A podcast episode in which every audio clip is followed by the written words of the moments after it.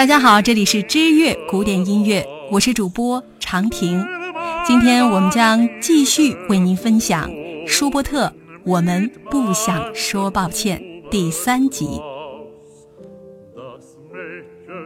舒伯特在他短短的一生中留下了近一千首作品，六百首以上是珠玉般的歌曲，其中尤其是光辉灿烂的三大歌曲集。美丽的魔方少女、冬之旅、百鸟之歌。冬之旅，舒伯特的歌曲将诗与音乐融为一体，在他之前从来没有人做过这种尝试，尤其是伴奏上使用革新的手法，把诗性、句性用写实性来处理，更能够提高心理暗示的效果。后来由舒曼与勃拉姆斯接棒，继续创作，从而形成了德国歌曲《美丽的磨坊少女》，完成于1826年，是在舒伯特去世前的两年。《冬之旅》在此前的作曲风格上更进一步，使用复杂的手法，把作词者内在的心境完全表现出来了。词作者依旧是创作了《美丽的魔方少女》的德国诗人穆勒，都是在讲失恋男子的故事。魔方少女充满了甜美感伤的情调，而《冬之旅》则犹如生活被一团乌云笼罩，描述一位失恋男子在完全失去求生意志的情况下所表现出的种种怨念。创作此曲时，舒伯特正陷入贫困、病苦的失意当中，人生是如此的灰暗。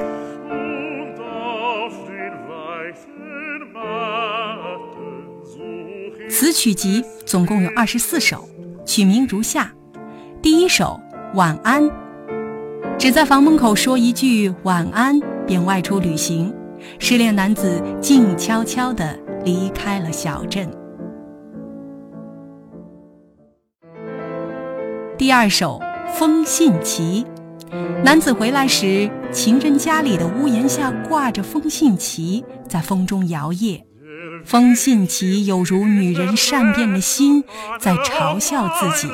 男子内心痛苦万分。第三首《冰冻眼泪》，豆大的泪滴不断涌出，划过脸颊，有如冰一般的冷。第四首《凝结》，过去与情人携手同游，笑容满布的田野，现在却变成了一片雪景。第五首《菩提树》，故乡已远离，凝望寒空，不知不觉想起故乡泉水旁茂密的菩提树，还有每日在菩提树下的。甜蜜时光。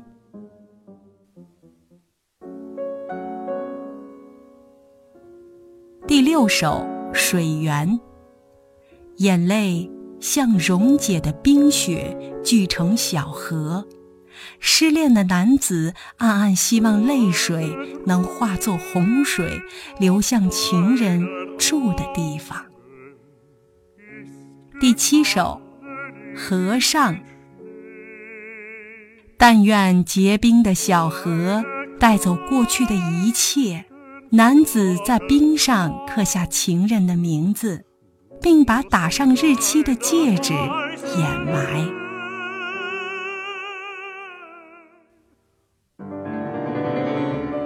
第八曲，向后观望，回想已无情的小镇，不知是否有再度回去的希望。第九曲，鬼火。鬼火有什么可怕？它是发自坟墓吧。第十曲，休息。把精疲力尽的身体往烧着炉火的小屋一倒，管它是不是忧伤。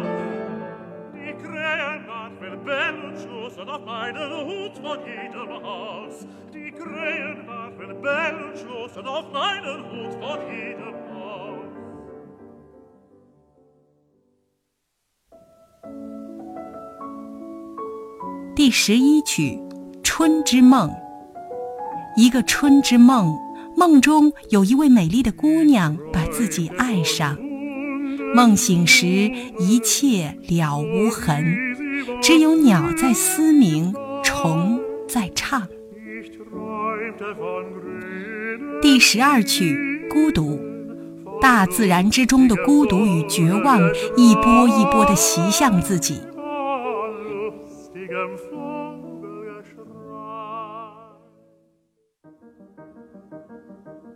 第十三曲《邮车》，听到邮车铃铛声和马嘶声，幻想着是不是情人写信来，哪怕明知只是幻想。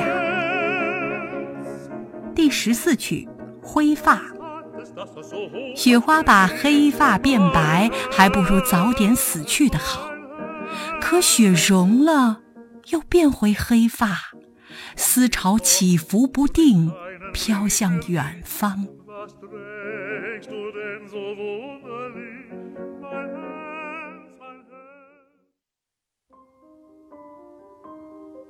第十五曲，乌鸦。一只不吉的乌鸦，从离开镇上之后便一直跟随着自己。难道？这是一场死亡之旅，终点就是坟墓。第十六曲《最后希望》，把希望寄托在枯木上最后一片树叶，但是男子的希望却如此残酷的随风幻灭了。第十七曲《村庄》，上了镣铐的狗尚能犬叫。自己却连梦与希望都没有。第十八曲《风雨之尘》，寒冬黎明时骤来的狂风暴雨，映射着此刻自己的心。第十九曲《幻影》，幻影频频出现，曾经的白日梦也昨日重现。第二十曲《指路牌》，箭头指向不明世界。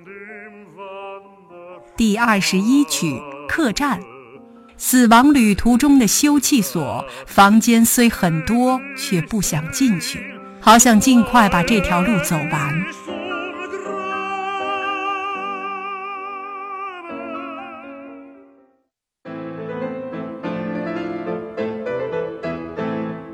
第二十二曲《勇气》，向生命之挑战。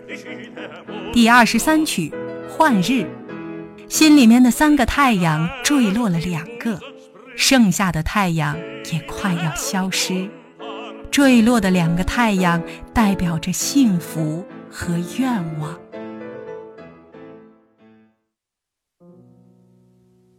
第二十四首《马路音乐家》。弹着手风琴的悲哀老人，随着自己一起走，边走边歌唱。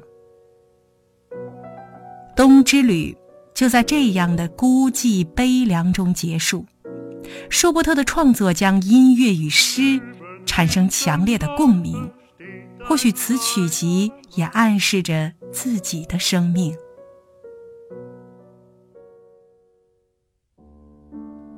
美丽的磨坊女中著名的歌曲有第三曲《何处》，第八曲《早安》，第九曲《磨坊之花》，第十八曲《花之凋零》，第二十曲《小溪摇篮曲》。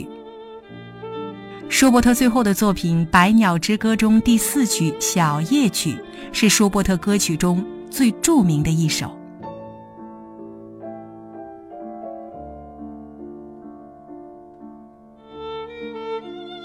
圣母颂》这首曲子充满了清纯与前进的感动，宛如天上圣月。舒伯特的《圣母颂》是摘自英国诗人沃尔特·斯各特的抒情诗集《湖上美人》里的《艾伦之歌》。舒伯特从《湖上美人》里选了七首诗作曲，其中包括男声合唱曲、女声合唱曲各一首，独唱曲五首。独唱曲的第三号《艾伦之歌三》便是《圣母颂》。诗文的大意是：某天傍晚，罗迪里克来到村尽头的殿堂旁，看到公主艾伦伴着老臣贝恩的竖琴，对着圣母像唱歌。哦，玛利亚，请听温柔少女微小的心愿，你能把坚硬的岩石当作柔软的睡榻。把小小的殿堂充满玫瑰花香，请听我的愿望，哦，玛利亚。罗迪里克被艾伦轻盈崇高的歌声深深吸引，内心充满感动。舒伯特于1825年28岁时，以歌手福格尔等二次赴奥国北部旅行，在一次小型演奏会上发表了这首圣母颂。听者无不被歌声所感动。原曲是钢琴伴奏的歌曲。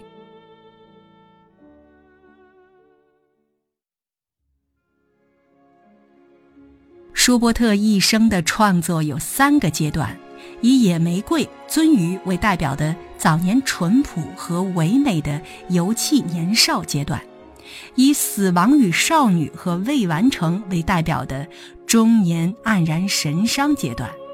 以及到了生命末年的心灵世界，这是从乐曲的心灵层面来界定的。与贝多芬相比，舒伯特没那么坚强，他更像是个无公害的朋友，只是安安静静的写着灵魂深处的歌。每个人都渴望幸福温暖的生活，舒伯特自然也不例外。他犹如油画界的梵高。无数次的呼喊都无人应和，只有到了身后时，人们才发现他的好，才报以无限的惋惜与思念。